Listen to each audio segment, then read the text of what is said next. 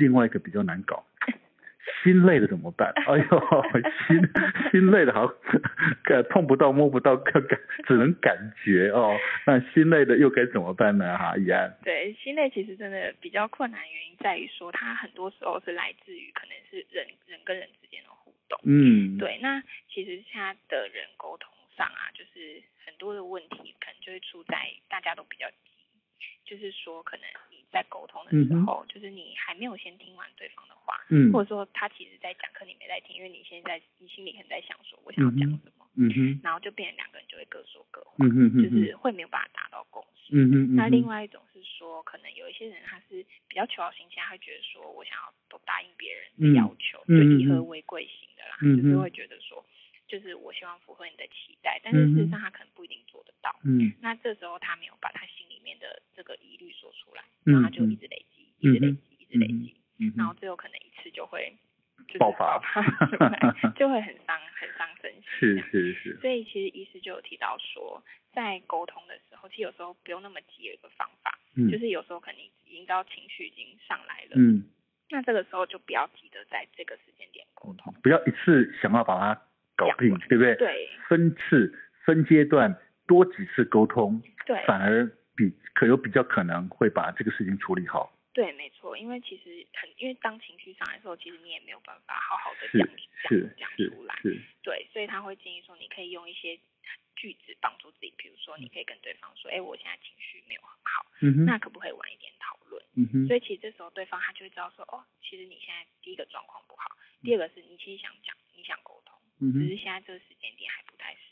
嗯哼。对，那双方冷静之后呢，你可以先整理好自己的思绪，比如说可以写下来，写下来是一个很好的办法。嗯哼。对，因为写的时候你才会帮助自己冷静下来嘛。嗯哼。那这时候你再找一个情绪比较平稳的时间，嗯、再好好跟对方一起讲。没错。比较容易，就是说不会有很多情绪掩盖掉你们可能想要沟通的这件事情。对，其实处理人际关系哈，很重要的一个。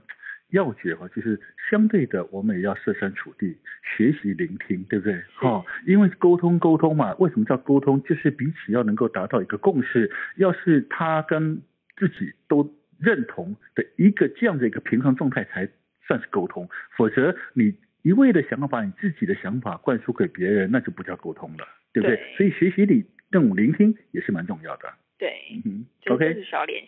的的确了啊，好，其实另外一个另外一个状况就是，有的时候啊，当沟通到无无法沟通啊，是当我们真的已经沟通到无法沟通，或者是呃我们在职场中或在生活中，让自己觉得说我已经承受太多的资讯，承受太多的压力，承受太多的期待的时候，有一件事情很重要，该适时的让自己喊停，把它 shut down 下来，对不对？对好，这时候什么都不要处理了。让自己完全冷静下来，或者完全完全放空一段时间，也是一种方法，是不是呢？怡安？对，因为其实有的时候，就像刚刚提到的，就是你一直累积、一直累积的那个状况。嗯。对，那所以说，如果你你有时候像其实沟通这件事也是需要双方的，嗯，就是说对方也要有意愿啦。嗯哼。所以有时候没有办法强求，嗯哼。就是说，如果双方都准备好，那当然他比较有机会可以进行。嗯哼。那如果没有的话，其实医师这时候会建议说，你不用。过度的去勉强你自己，嗯哼嗯哼，对，就是适时喊停，其实是一个蛮重要的一个关键。对，啊，没错，让自己稍微停下脚步啊，休息一下。事实上，呃，会会有些问题搞不好，那个时候会有新的想法，那你就迎刃而解了，对，不对？是。OK，好，其实不管怎么样，对于日常生活中我们所碰到的各种的疲惫、劳累啊，不管是从中医或西医的食补或其他的方式，呃，甚至到我们心里的累，事实上都应该有方法可以解决的。但是每次谈到健康有关的议题的时候，最重要的、最后的，我们一定要谈的就是，哎，什么都没有比运动更好的方法，对不对？哎，最后依然帮我们谈谈，其实呃，有时候做做小运动也是解决疲惫。消除疲劳的好方法是不是呢？但是在日常办公室里面，我怎么做小运动会比较好？对，因为其实这次提供的运动，我觉得非常的实用，嗯、就是说它不用很大的空间，嗯、然后它随时随地可以做。嗯、那刚刚有讲到说，为什么运动它没有缺乏运动也会造成疲累。嗯，其实像中医讲的话，就会是说，如果就算你可能补了很多，嗯、但是它都淤积在体内，就循环不好嘛。嗯、就循环不好的时候，其实你这个时候反而会有痰瘀的体质，嗯、你就还是会觉得很容易疲倦。嗯哼。所以这时候他有建议一些很简单的方法，比如说就是像一个叫做侧身拍式。嗯。因为我们常坐的人，嗯、就是很容易会头昏脑胀。嗯哼。对，就可能坐久了，然后你会觉得哎、欸，好像没有什么氧气。嗯哼。那这时候你可以用一个很简单的方法，就是你把一只手，比如说右手，就是放在头顶上。嗯哼。然后这时候呢，你可以用左手，就是虎口的地方，嗯、然后去轻拍右右侧。嗯。对，那因为我们人体有很多的经络，嗯，所以你这样子轻拍，就比如说由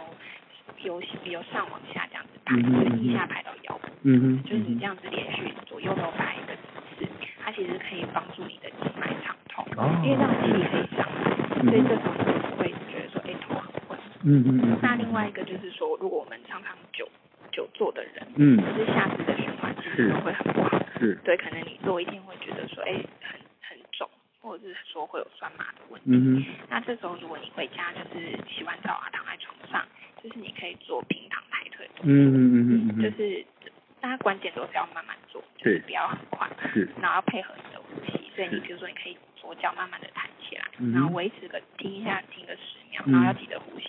然后左脚放下，右脚再抬起来，就是这样子交替的做，做个二十次。它其实可以改善，会帮助你把那样的气血就是回到身体上面，就是不一直积在下肢。是是是是，我知道这个，呃，我有。做过，不要小看那十秒，对，那个十秒基本上哦，很很惊人的，因为抬腿要撑十秒，其实有一点点难度，如果没有经常做的话的话。对对对。